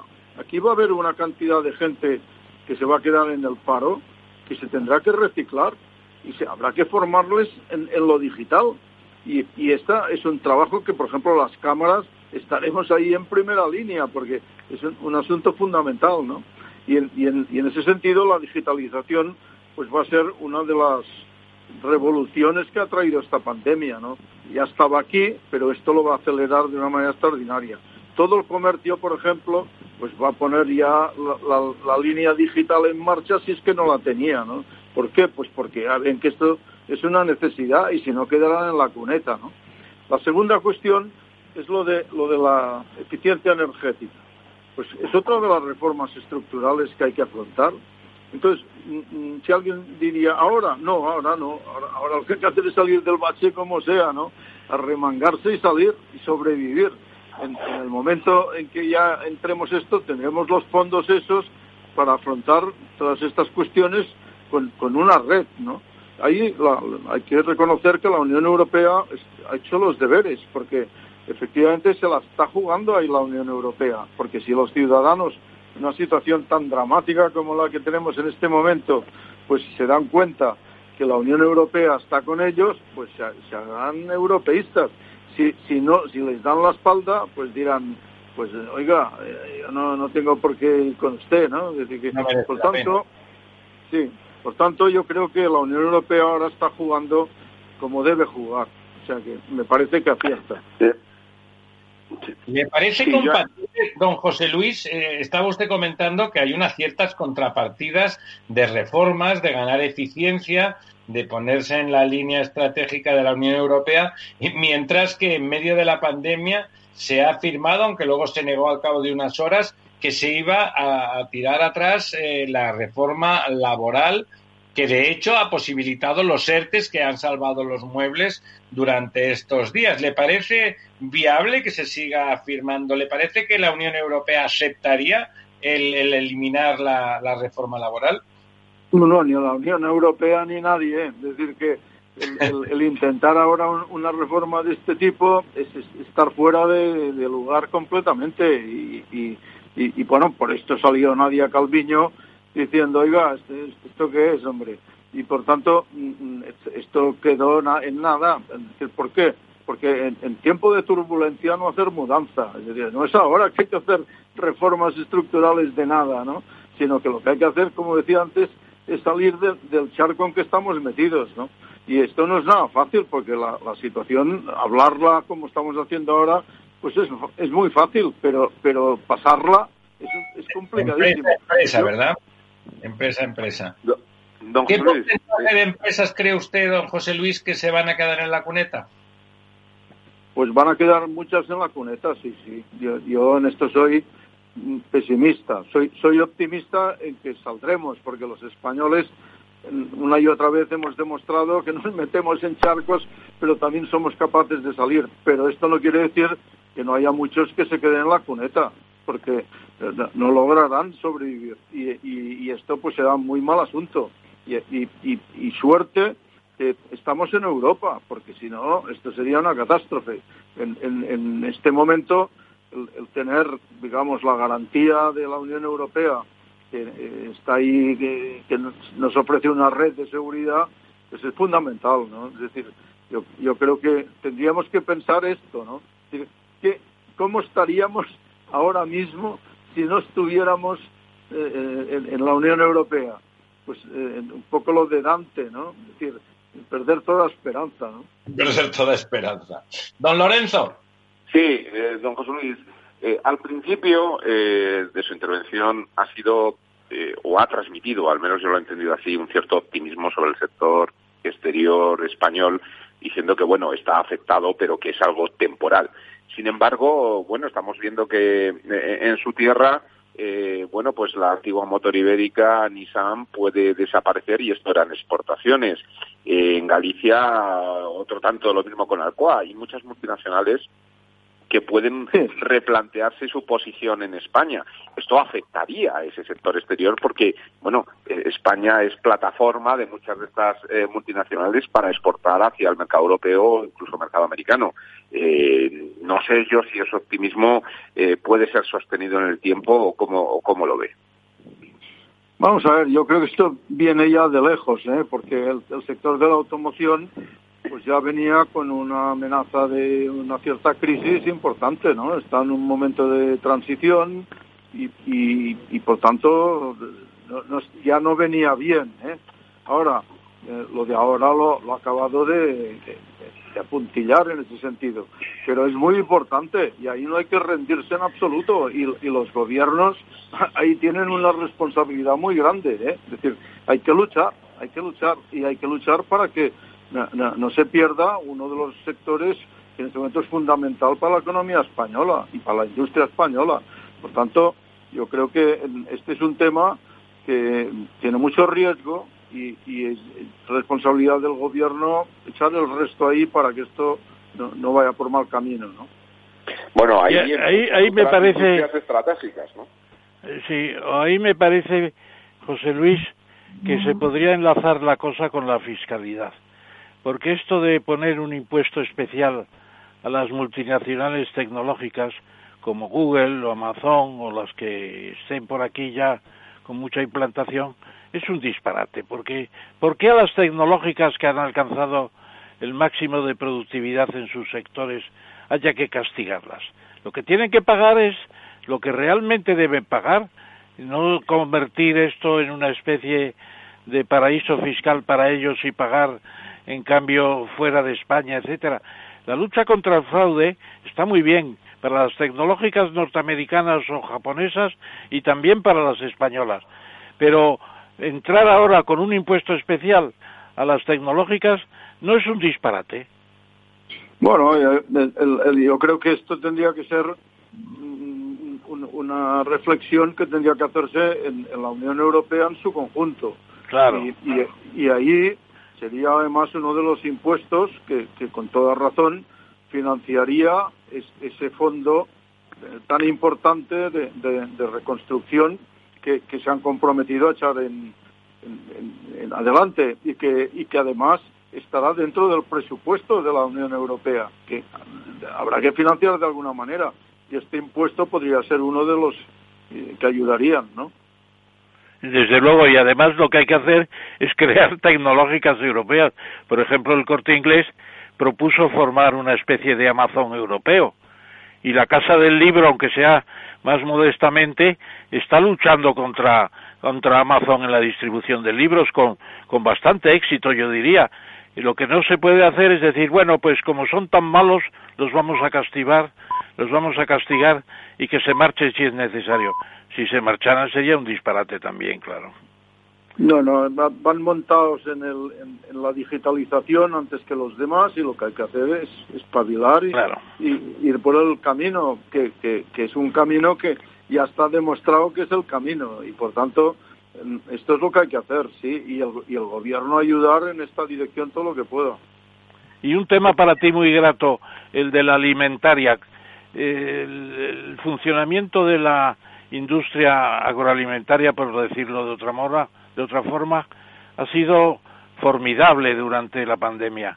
Eh, tú le ves que puede seguir creciendo en la exportación la agroalimentaria española, ¿no? Me parece. Yo estoy convencido.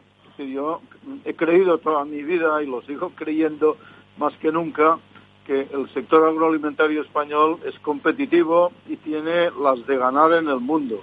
Lo que hay que hacer es ir ir, ir y, esto no es fácil, pero hay que hacerlo. Pero si vas, pues al final acabas ganando. Y además ir no solo eh, en la exportación, no, no, no, dar un paso más y primero, ir por el camino del valor añadido. Nada de graneles, ¿eh? es decir, marcas y, y, a partir de redes comerciales y estas redes comerciales que, que lleguen al punto de, de inversión directa, porque ahora mismo en esta pandemia se ha visto, ¿no? Los que eran multinacionales realmente y tenían una posición en, los distintos países, les han cerrado las fronteras, pero han seguido allí. Y en cambio los que exportaban, pues no han podido entrar, ¿no? Y por tanto, yo, yo creo que es, ese empujón al, sector exterior es uno de, de, los elementos clave del, del, futuro. Que se diga que será difícil, que no sé qué, bueno, pues sí, claro que es difícil, pero lo que no hay que hacer es quedarse aquí quieto y, mirando al cielo, ¿no? Y no pelearlo, sí señor. Déjeme que le haga un, que le plantee una cuestión de actualidad en estos días inmediatos. Ha salido en la prensa económica, salió la semana pasada, creo que fue en cinco días, que me corrija si no, don Lorenzo, eh, que bueno, se, aceleraba el proceso eh, que llaman eufemísticamente de rotación de activos, en la práctica la venta eh, de que Suez se planteaba la venta de Akbar eh, y sacándolo de su, bueno, de su, de su zona de influencia.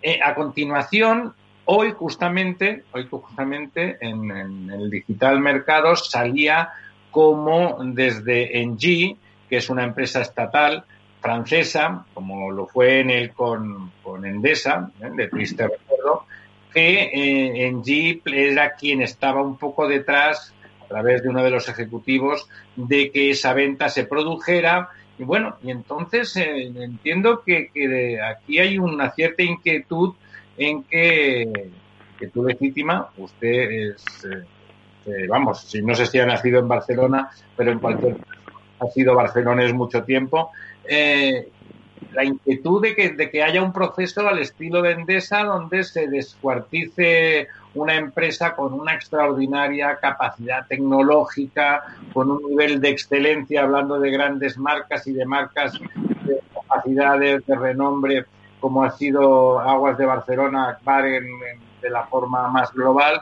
Y, y, hablando, y usted decía también una cosa que por eso he recordado eso, que es la, la importancia de que los gobiernos defiendan la posición de nuestras empresas más importantes, de todas ellas, pero de las que más pelean en el exterior, de que defiendan la posición, de que se pueda, en la medida en que hay un socio mayoritario de, de Suez, es el gobierno francés, se puede hablar de, gobierno a gobierno, de presidente a presidente, y decir que la venta es legítima, pero que desmembrar y deshacer la capacidad de actuación y de know-how de, de Akbar en el mundo, si troceándola a través de algún fondo buitre de esto sería terrible, no solamente para España, sino perdiendo un gran competidor europeo. ¿Qué le, qué le parece eso? no, no, no, es, una, cuestión muy interesante. Es decir, el río revuelto ganancia de pescadores y, el río está revuelto y por tanto hay mucho riesgo de que haya situaciones en, que se produzca esto, ¿no? Es decir, que también a la inversa, es decir, que hay al final un problema de emprendimiento y, del valor de la empresa. Esto es un punto en que en, el momento actual hay que insistir especialmente, porque cuando uno ve que hay, hay ministros del gobierno que menosprecian la empresa, pues dices, claro. bueno, menos mal que hay otros que lo defienden, Nadia Calviño, Reyes Maroto, pues estas son las que lo entienden. hay otros que, que tenían que pasar por el mundo empresarial para saber lo que es, porque es que no, no se enteran de que la, empresa es, es el agente clave de nuestro sistema económico y de nuestro sistema social. Pues se habla, por ejemplo, del escudo social. Me parece muy bien, porque efectivamente no se puede dejar a nadie atrás en un momento como este. Pero el escudo principal, es, social principal, es, el empleo. Y el empleo es el empleo, ¿eh? Por tanto, esto está claro. Y lo mismo es la potencia del, tejido empresarial español que, no puede debilitarse. Evidentemente que esto está abierto y, además con el, mundo de, digamos, eh, eh, agrupaciones regionales como la propia Unión Europea, pues eh, hay que, hay que tener un equilibrio entre lo que, lo que son los estados y lo que es la propia Unión Europea y ahí pues hay un juego, ¿no? Pero un juego que debe jugarse no, no, no porque, en el sentido de que algunos se aprovechen de la situación para comprar barato, por ejemplo, ¿no? que de la misma manera hay que apoyar a empresas, Puig, por ejemplo, que ha hecho una compra importante. Impresionante, impresionante lo de Puig. En, Inglaterra, pues oye, eso es un modelo, esto es lo que hay que hacer, hombre. Claro, internacionalizar y tener bases no solamente en España, sino en muchos países, prácticamente en todo el mundo. El caso de Inditex es el paradigma, quizá, con sus marcas, especialmente Zara, claro, eh, ha sufrido la pandemia de manera importante, es el primer año que ha tenido pérdidas, pero claro, es una empresa de largo plazo y de difusión mundial extraordinaria. Y usted y, tú, José Luis, sabes que las marcas renombradas me parece que es la primera nuestra, ¿no es así? Sí, sí. La, la Inditex es un ejemplo y es un modelo absolutamente extraordinario y, que además ha, tenido un, comportamiento generoso en este momento ayudando a la gente que realmente es heroico. De la misma manera que, que, ha habido sanitarios heroicos y militares heroicos y, gente de la distribución alimentaria heroica y tal, pues Inditex heroico. y esto es importantísimo que un país tenga empresas como esa. Exactamente. Don, don José Luis, en este momento en que las cámaras de comercio en algún, bueno, han perdido poder político eh, efectivo, porque lo tenían, porque era, era obligatorio, en ese momento ya no, pero bueno, la Cámara de España sin duda representa a muchos miles de empresas y representa eh, ese punto de vista del emprendimiento y la sensibilidad de la gente que, como usted decía, coincidimos aquí todos en esta mesa absolutamente, es el motor absoluto de las economías, no solamente la de este país, la de todos los países, las que crean empleo, las que generan para seguir siendo competitivas más conocimiento, más formas, más digitalización, las que más rápidamente se han adaptado y se han puesto a teletrabajar, aunque no lo habíamos hecho de forma tan masiva nunca, sigue teniendo la Cámara capacidad de, influencia, sin más, si otra cosa no, sí de influencia sobre el gobierno, le, le, escuchan cuando va usted a decirles, por lo menos a los ministros que creen que no había que cerrar todas las empresas, que hay unos cuantos afortunadamente, y, o al propio presidente del gobierno, las inquietudes legítimas de alguien que además no solamente es un representante de las empresas, es un empresario, un gran empresario y un empresario de éxito de toda la vida, es usted ya ayudito y por lo tanto eso como con los médicos significa que su experiencia es grande. ¿Le escuchan? ¿Tiene usted la sensación de que están atentos a lo que sinceramente usted transmite? Sí, vamos a ver. Por lo menos tenemos autoridad moral. No sé si debemos ser humildes y somos poca cosa. Pero vamos, 85 cámaras que llegan al último rincón, que representan a todas las empresas, porque la ley lo establece así, que además eh, eh, somos corporaciones de derecho público y trabajamos desde el interés general, no del interés particular de nadie, el interés general y que, y que además en sí mismo es un ejercicio de colaboración público-privada, porque ahí están las empresas y están eh, las administraciones públicas que además son tutelantes. Por tanto, es un instrumento público-privado en sí mismo. Y en, ese sentido, pues mm, tenemos, sí, nuestra, nuestra función eh, consultiva, que quiere decir ir al gobierno y explicarle lo que los empresarios desde la perspectiva del interés general les parece. Y eh, mandan los otros, pero si no te escuchan, pues mal, porque eh, la empresa es la clave del sistema socioeconómico de, nuestro país y consagrado por la Constitución es una economía social de mercado, ¿no? Y a partir de aquí, pues eh, tienen que escucharte y tú les dices lo, lo, que piensan los empresarios, sus inquietudes y qué es lo que necesitan. Y es lo que hacemos, ¿no? Y yo tengo que decir que la parte que más directamente nos afecta, que es, en este caso la ministra Reyes Maroto, tiene absoluta sensibilidad y estamos colaborando con, el Ministerio de Industria, Comercio y Turismo de una manera muy estrecha. Y, en el caso de nuestra tutelante, que es Chiana Méndez, pues es la extraordinaria relación y absolutamente constructiva. Lo mismo tendría que decir de Nadia Calviño, por ejemplo. Hay otros ministros a los que no conozco, ¿no? por tanto, como el de consumo, don, José Luis, quizá como el de consumo. Bueno, pues si yo no le conozco a este señor, no, no sé, no sé, he leído alguna declaración pues eh, de la que he discrepado de una manera importante. Claro, claro.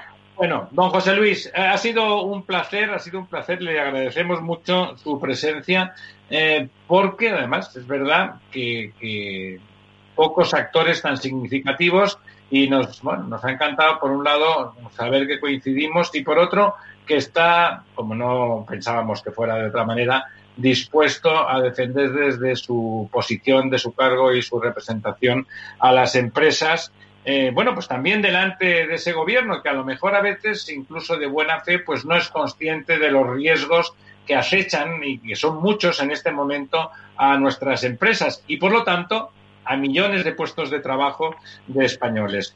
Eh, muchas gracias por, su visita con nosotros y esperamos que esté con, a ver si enseguida en esta desescalada volvemos a, estar en los estudios y le podemos invitar allí y seguimos viendo cómo ha evolucionado todo, todo este lío. Muchas gracias, don José Luis. Ojalá vaya bien. Gracias, José Luis. Un abrazo. Gracias.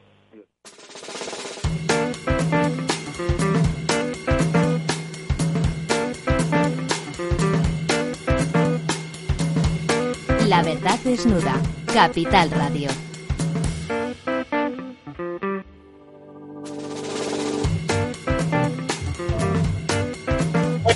estamos de vuelta, don Ramón. Eh, hemos, hemos dejado poquito, pero la verdad es que con don José Luis, con sencillez, pero con contundencia, merecía la pena hablar, ¿verdad? Tiene mucha experiencia, un conocimiento de las empresas desde el fondo, del comercio internacional, de lo que representan las marcas. Eh, claro, es la marca, yo siempre pongo un ejemplo. Una, una corbata de Hermes pues como tiene mucho prestigio se vende a 150 o 200 euros. En cambio había unas coreanas que imitaban al Hermes, pues no se vendían sino a 500 pesetas, que entonces eran 3 euros, claro. Por eso, por la marca y el prestigio. Es muy importante la labor que ha hecho José Luis Bonet, primero en Freixenet creando una marca importante o convalidando, y después con esta labor que tiene generosa al frente de la Cámara de España. Bueno, vamos a lo nuestro, vamos al tajo.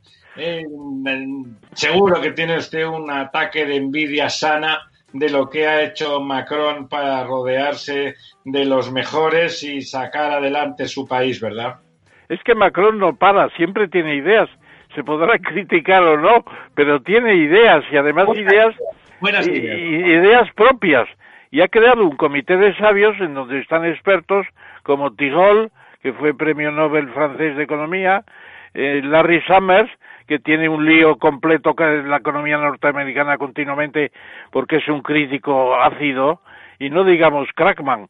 El otro día aprendí a que decir Crackman, porque en España decimos todos Krugman, que es otro premio Nobel. Bueno, pues está bien crear un comité de sabios para ver qué va a ser Francia en un cierto tiempo por delante. Aunque el futuro no se pueda predecir, las tendencias son interesantes y el Estado y el Estado tiene que hacer contribuir a hacer un modelo, un modelo. Por cierto, hablando de listos y de no tan listos, por no decir otra expresión, ¿le han llamado a usted finalmente en la comisión? Me ha escrito, me ha escrito la presidenta del, del Congreso de los Diputados, Marichel Batet, una carta muy simpática diciendo que le consta que le consta que Pachi, que Pachi López ha recibido la carta y que va a contestar. No sé si será para el verano cuando ya pase la pandemia. y luego sé positivamente que una empresa de 25 asociados con 400.000 trabajadores, etcétera, que saben ustedes cuál es, eh, pues pues sencillamente qué ha pasado que ahí ha pedido ir y no le han contestado todavía. O sea que es una cosa increíble. O sea, proponemos una comisión de sabios y nos dicen que no. Y planteamos ir y tampoco.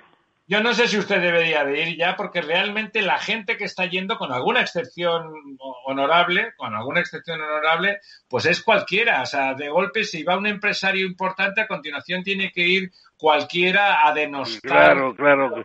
precisamente José Luis Bonet no ha ido a esa comisión, ha ido a la comisión de industria que es bastante más seria que aquello, claro. Pero es un circo, esto tendría que ser la comisión que organiza el señor Macron, tiene 26 auténticos. Pero fíjese, fíjese, fíjese, don Ramiro, que esta comisión de sabios tiene unos precedentes formidables. Cuando el año 1929 se vio que ya la depresión estaba empezando, los ingleses crearon la comisión Macmillan, que era un funcionario que no no tenía mayor importancia, pero dentro estaba nada menos que John Maynard Keynes. Y al final, la retirada del patrón oro fue una decisión de la Comisión Macmillan. Y la Comisión Beveridge planeó toda la, digamos, seguridad social de, del Reino Unido. Y Jacques Attali, Jacques Attali estuvo en la en una comisión también creada por la República Francesa para la gran recesión y allí sabe, sabe quién era un miembro de esa comisión pues el señor Macron. Bueno, claro, pues también aprendió, también aprendió, claro, lógicamente. Bueno, y es un señor que tiene un currículum, ¿eh? Despreciar a los sabios es muestra de necedad, seguramente. Bueno, pues eso nos da un poco de envidia saber que el señor presidente de la República Francesa, pues para tomar decisiones, va a tener a los mejores a su lado. Esperemos que nuestro gobierno haga lo que debe y hable con él para que no tomen decisiones. Sí, a ver, a ver si se enteran, primero a ver si se enteran. A ver si se enteran, ¿verdad? Por eso le digo, alguien te lo tendrá que decir.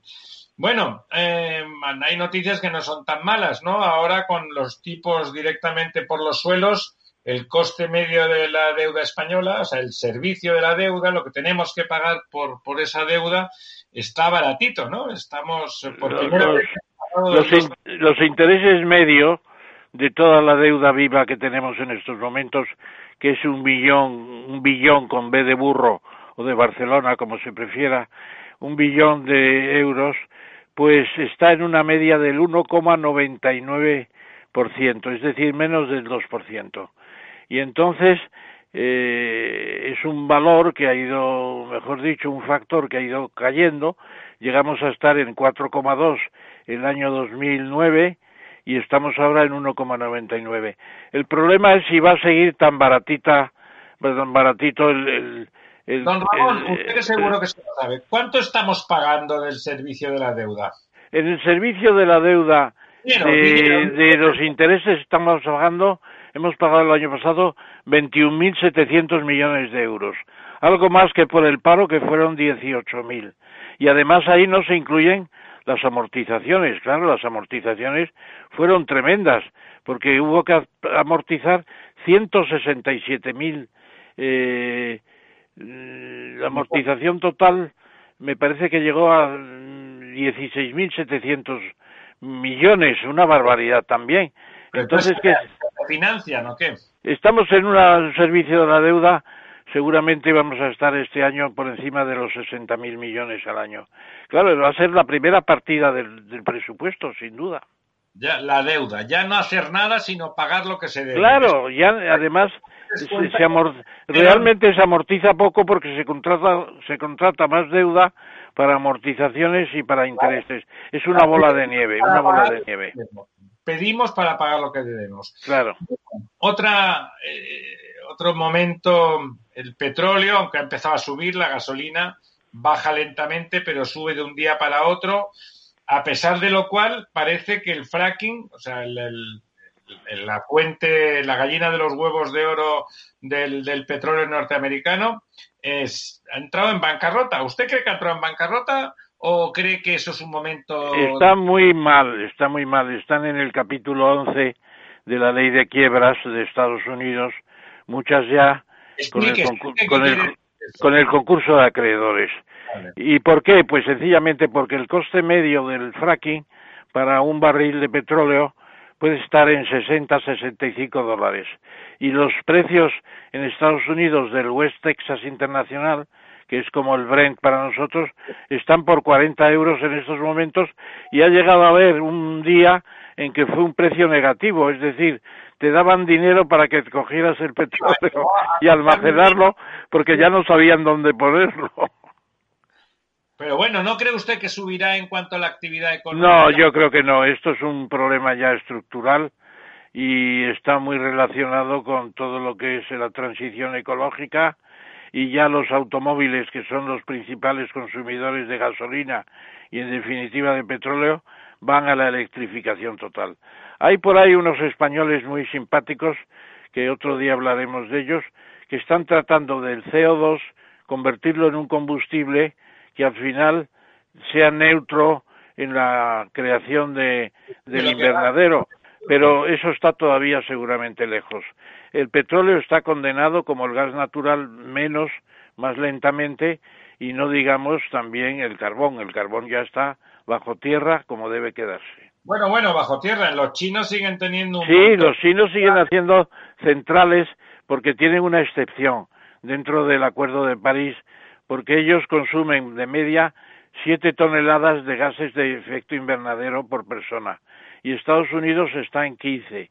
Claro, ellos dijeron, mientras estemos tan bajos por persona, se nos tiene que autorizar y hasta el año 2030 no ponen un veto o no ponen un tope a las emisiones de gases y pueden seguir trabajando con el carbón. ¿Y a usted no le parece que en realidad, por ejemplo, el País Vasco está subvencionando eh, el cambio de un vehículo diésel por otro diésel? Los diésel nuevos, como usted sabe, son mucho menos contaminantes. El gobierno vasco es verdad que como tiene bula para casi todo, pues ha decidido que en contra de las directrices del MITECO, del Ministerio de Transición Ecológica, que ellos subvencionan el cambio y la compra de vehículos. Pero yo creo que son ya vehículos diésel, diésel híbridos, que tienen una parte también importante de producción eléctrica y que son un paso adelante.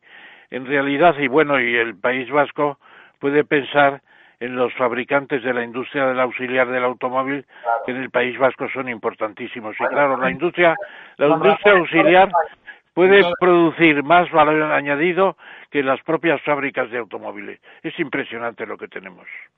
Bueno, por eso, ¿no le parece que deberíamos de ir con cuidadín y promover el cambio tecnológico mm, con Sí, a mí me parece que eso del diésel, como usted dice, va a durar poco y ya el artículo 8 de la ley del cambio tecnológico plantea la supresión de los gases de los de los combustibles fósiles. Se pone ya un tope a partir del año está un poco lejos, 40 ya no habrá automoción Y como dice si se hacen vehículos híbridos para garantizar al menos que puedes ir por carretera, porque los vehículos eléctricos normales, no los supercaros como los Tesla, no te garantizan eh, la llegada y además el mapa de puntos de recarga. No, pero eso se resuelve en cuatro o cinco años. Eso es una solución rápida, yo creo. Bueno, eh, vamos a ver si es verdad. Lo que sí que ha sido rápido es la, la, solución a que nuestro país, que siempre pierde población porque vegetativamente se nos muere más gente, mueren como 415.000 personas al año y nacen menos de 360.000. Claro, efectivamente. ¿no? Estamos ya en un crecimiento negativo de la población desde el punto de vista vegetativo pero claro, hay que meter también las migraciones. Y el saldo migratorio nos permite compensar el negativo vegetativo y todavía aumentar, como el año pasado, en 392.000 personas, porque tenemos un saldo negativo, un saldo, eh, digamos, migratorio de 450.000 personas. Entran muchos, salen también bastantes, pero es casi medio millón los que se quedan en definitiva aquí y es lo que permite que España haya recuperado los 47 millones y pico de, habitantes.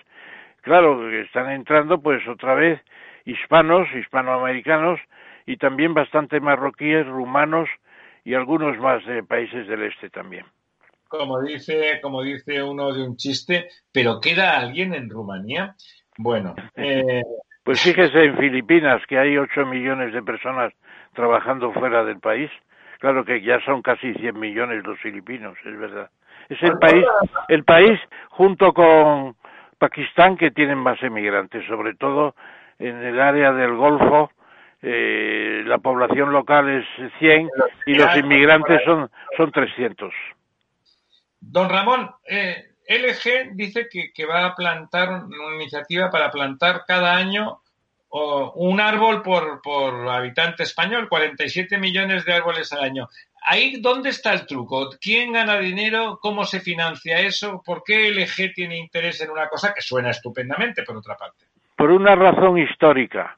Porque en la guerra de Corea, la corteza vegetal de, de las dos Coreas, pero esto es una empresa LG, como se sabe, eh, surcoreana, eh, aparatos eh, eléctricos de todas clases, eh, pues LG recuerda que al terminar la guerra los coreanos del sur plantaron 11.000 millones de árboles y repoblaron toda la mitad de la península que tienen.